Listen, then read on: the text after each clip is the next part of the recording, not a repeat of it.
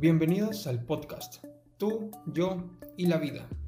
Independientemente del lugar, hora y dispositivo por el cual estés escuchando, espero te sientas bien en este corto tiempo. La música de fondo en los intros de cada episodio es gracias a www.patrickdearteaga.com. Muy buenas noches tenga cada uno de ustedes. Eh, estamos aquí una vez más. Eh, estoy grabando ya un poco tarde, pero pues es lo que toca. Gracias realmente por la aceptación que, que tuvo el podcast. Como bien saben, eh, la semana pasada yo lancé ya de manera abierta el podcast, compartí los links en, mi, en mis redes sociales, en todas las plataformas que, que lo, que lo subí. Eh, Google Podcast, eh, Apple Podcast y Spotify. Lo lancé en otras plataformas, pero realmente no... Yo creo que, la persona convencional utiliza estas plataformas, no las demás. Las demás creo que va a ser... Eh, va a generar audiencia orgánica, eso espero. Y pues... Gracias. Gracias por la aceptación que, que tuvo. Tuve muy buenos comentarios, me escribieron varias personas. Muy buena crítica, también críticas constructivas de poder mejorar ciertos aspectos. Y se agradece de, todo corazón. Pero en general, pues pues estuvo, estuvo muy bien. E inclusive me di cuenta que le toqué más de alguno como que cierta llaga, pero en el buen sentido. Eh, porque me dijeron de que se sentían muy, muy, pero muy identificados con, con algunos de los episodios. No voy a decir, pero creo que la mayoría sabe con qué episodio o a qué episodio me estoy refiriendo. Y dirán ustedes, ¿por qué es que me, me escucho un poco alegre? Pues alegre porque este proyecto ya está avanzando un poco más, pero también porque me acabo de duchar estoy un poco despierto y eso es porque hay mucho calor. Y antes de ducharme pues estaba un poco apagado.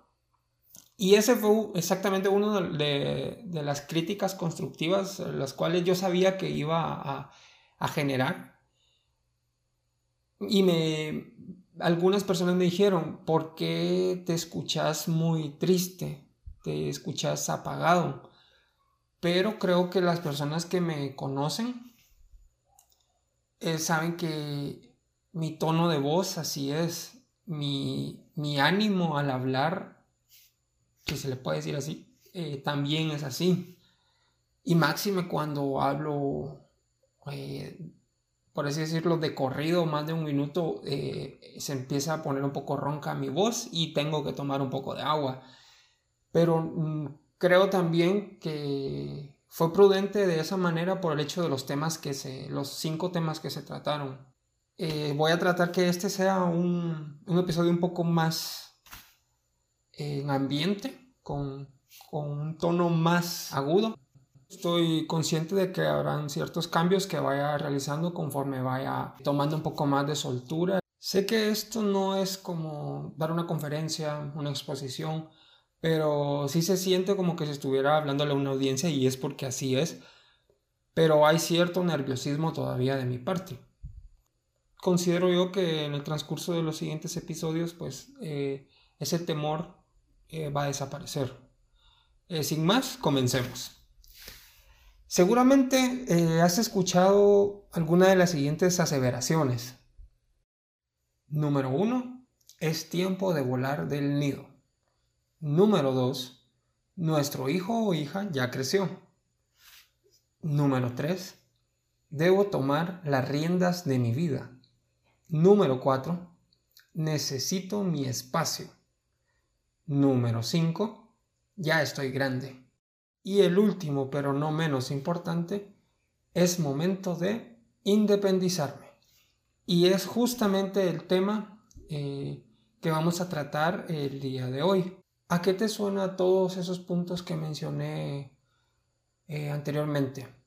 Pues sí, efectivamente es el querer dar ese salto, eh, ese paso que todo ser humano hace o debería de dar en algún momento.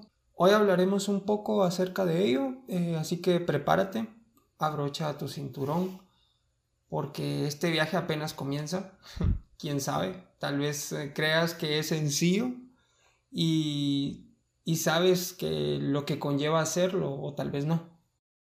Lo quieres hacer, pero no solo tus motivos del por qué quieres o piensas que vivir solo, eh, separarte de tus padres, son suficientes para tomar y ejecutar esta gran decisión, la verdad. Ya que los motivos son válidos, lo que nos motiva es el impulso que, que te hace querer hacer algo. Es parte del ser humano. Cambiar una situación como el querer independizarte eh, en este caso. Pero ya teniendo eso claro, debemos considerar eh, primeramente el, plantearnos la pregunta. Y te invito a que eh, te pongas enfrente de un espejo y hazte eh, la pregunta para, para, ver cómo reaccionas, para ver, para ver qué es lo que sientes realmente estando frente, frente de ti. Y la pregunta sería, ¿estoy listo realmente para dar este paso? La verdad que no importa eh, lo, que, lo que sientas cuando lo digas, porque puede ser eh, nerviosismo, felicidad, ansiedad, pueden venirte muchas cosas a, la mente, pero quiero compartir ciertos temas de esto, ya que tengo cierta experiencia con lo que es vivir solo. Así que veremos ciertos puntos esenciales con detenimiento y, debes evaluar tu situación. Si no estás preparado o no estás preparada para, asumir los compromisos y las responsabilidades que esto requiere, eh, como la administración de los gastos, las tareas domésticas, eh, los arreglos, entre otras cosas. Tener la determinación de mudarnos mediante un impulso tras vivir un conflicto familiar sería una solución inmadura de la que seguro te vas a arrepentir. Y muchos de los jóvenes que, se mudaron de la casa de sus padres se vieron forzados a hacerlo eh, por distintas circunstancias. Estas pueden variar, pueden ser por presión social, eh, por presión de tus amistades, por eh, inclusive de tu familia, puede ser por presión de tu pareja. Este creo que es uno de los de las cosas que, que, influyen mucho en que un joven, tanto como el hombre como la mujer, tomen esta decisión. Pero la única circunstancia realmente eh, aceptable, la manera correcta de hacerlo es con la mente en paz, con todo tu entorno y contigo mismo. Debes hacer un análisis profundo y sincero, sin cuentas con la mayoría o preferiblemente todas las cláusulas que te voy a comentar eh, a continuación para poder dar este gran salto eh, en tu vida. Nuevamente vamos a, enumerar eh, estas aseveraciones para poder tener un, control y que puedas entenderlo. En número uno, algunas costumbres comienzan a molestarte. Tu hogar deja de ser tu lugar favorito al final del día, porque sabes que es eh, casa de tus padres. Si compartían algunas costumbres familiares, ahora ya no las vas a ver como tan buena idea hacerlo. Eh, prefieres almorzar en tu tiempo y no a la hora que normalmente se acostumbraba a almorzar. Tal vez almorzaban todos juntos. Tal vez tenían un horario eh, en específico.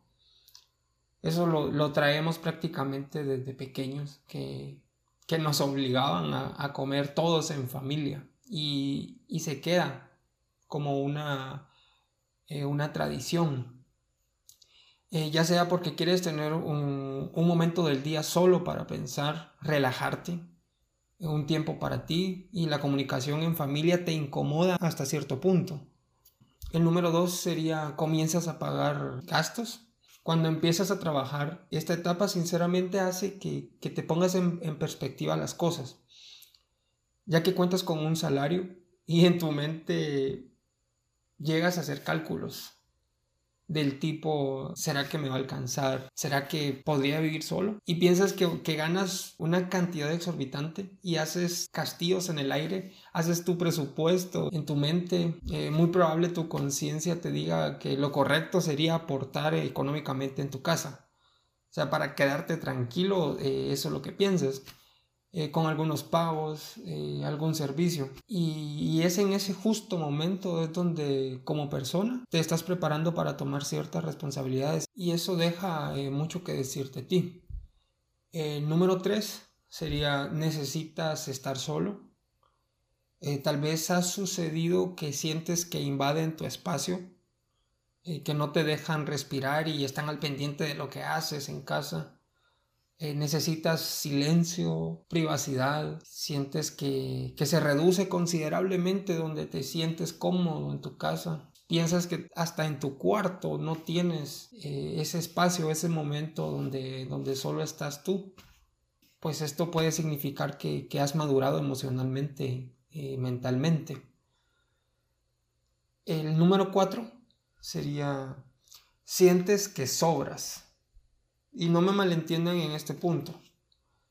Esto, aunque puede ser percepción de uno, es mejor ver las señales que vayas captando día a día eh, por tu mamá, por tu papá o los familiares o con las personas que, vivas en, tu casa, pues. Eh, ellos pueden llegar a tomar decisiones donde no precisamente te, te incluyan, decisiones que pueden ser a un futuro, pero no estás dentro de la ecuación.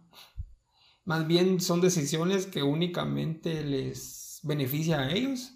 Y no estoy diciendo que esté mal, en lo absoluto. Eh, tus padres pueden hacer planes, eh, tu familia puede hacer planes y no incluirte. Muy probable eh, los planes que estén haciendo saben que no son de tu agrado. Pero también está la otra cara de la moneda, que están tomando su espacio. Te sentirás segregado eh, verás cambios, planificaciones, viajes y no estarás en ello. Tienes que tener la madurez eh, necesaria para poder aceptarlo. Número 5.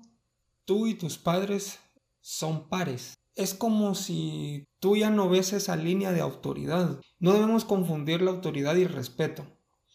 La autoridad se impone y el respeto se gana. Pero los empiezas a ver como iguales, como amigos. Es probable que este cambio signifique que tú ya eres un adulto, que está conviviendo con más adultos.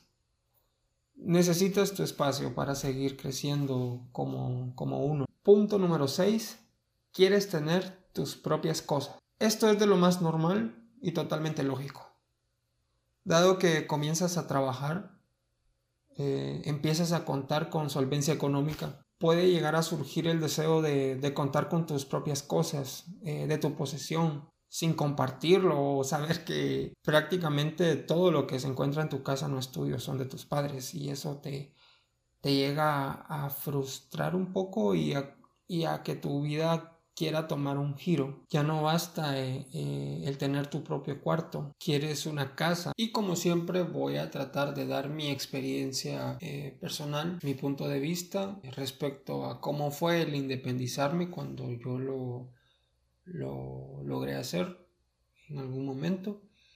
No para que no cometa los mismos errores, Creo que cometer errores es bueno, la vida está para eso. Todo el ser humano está acostumbrado a aprender a base de golpes, en algunas ocasiones es necesario vivir ese trago amargo, porque la experiencia ajena no es experiencia vivida, no es parte de ti. O por lo menos tómenlo como una mini guía para no sufrir tanto. Bueno, eh, primero que nada, debes tener en claro a qué aspiras y qué me refiero con eso. ¿Cuál es tu presupuesto para, para pagar una renta? ¿Quieres un cuarto? Un apartamento, una casa, cuáles son tus posesiones. Eh, debes tener muy claro que, si no tienes las cosas indispensables para, dar este salto, ni se te ocurra hacerlo. Porque vas a regresar a la casa de tus padres más temprano que tarde y luego de, regresar vas a encapsularte en, el no puedo o tengo miedo y te va a costar salir de, esa negatividad que, tomaste por, por dar el salto muy, muy rápido y no contar con lo necesario para poder eh, realmente hacerlo. Y lo que diré a continuación, eh, yo lo estructuré en base a una casa. Pero puedes tener todo esto o en su mayoría, con lo que cuentes, en un espacio más reducido. En un cuarto podría ser. Todo bien ordenado, pues sí se puede tener. Una base que, yo recomendaría sería eh, contar con dormitorio. En el dormitorio debe de haber una cama, dos juegos de sábana, dos almohadas, dos toallas y toda tu ropa, claro. También tendríamos que contar con una sala y la sala tiene que tener eh, una televisión, algún tipo de sistema de entretenimiento alguna consola de videojuegos podría ser. Podría parecer que no necesitas esta comodidad, este lujo, pero créeme, créeme, en serio, se vuelve una necesidad si quieres estar cuerdo, que puedas liberar el estrés del día cuando llegas del trabajo, cuando llegas a tu cuarto, a tu casa, a tu apartamento. También puedes reemplazarlo o mezclarlos, ¿por qué no? Eh, con algún otro pasatiempo que tengas. Puede ser leer un libro, eh, llevar algún curso en línea, aprender algo nuevo. En la cocina tendrías que tener un refrigerador, una estufa, un microondas. Si quieres un plus, diría que también una licuadora y un horno para tostar pan. Este plus es por si tienes la capacidad económica, más no es eh, vital o necesario estrictamente que tengas que tenerlo en este paquete. Eh, de lo contrario, no lo hagas. Eh, no son tan esenciales como los que dije anteriormente. Está también el servicio sanitario. En él tendrás todo lo que necesites para tu higiene personal y artículos de limpieza. También algo muy importante es mm, el no tomar esta, esta decisión si eres muy pequeño. Y creo que es más, eh, más que obvio porque lo digo. El poder decir lo voy a hacer porque gano un poco de dinero, quiero enfrentarme al mundo, no te lo recomiendo. Pero qué bueno que tengas esa mentalidad realmente, esa iniciativa de planear un, futuro ya de manera independiente. El mejor consejo que puedo darte es, mm, si en tus posibilidades está, quédate un par de años en casa. Y realmente dije un par de años, pero no es de manera literal. Ahorra lo más que puedas, construye un cuarto y empieza con eso. Al pasar el tiempo podrás ir construyendo. Cada apartado de la casa será a tu gusto, a lo que hayas planificado, tal vez hiciste algún plano, tienes alguna referencia de cómo quieres que, sea tu casa. Sé que es algo difícil de asimilar y hasta pensarías que es imposible de realizar, pero debes hacer ese sacrificio desde pequeño. Así en 10, 15 eh, años tendrás el patrimonio más grande el, patrimonio más valioso que pudiste conseguir con tu sacrificio, que es un hogar, un hogar que va a servir de albergue para, para ti, para tu familia, eh, un lugar donde no vas a pasar preocupaciones de, de pago de renta, no tienes una idea de, de lo que sentirás, será liberador saber que no tienes esa carga que te acompañaría por el resto de la vida, la renta de una casa. Al no hacer este sacrificio desde un inicio, hay una gran, pero una gran probabilidad que por el resto de tu vida tendrás que alquilar. Y tú me podrás decir de que la mayoría de personas alquilan.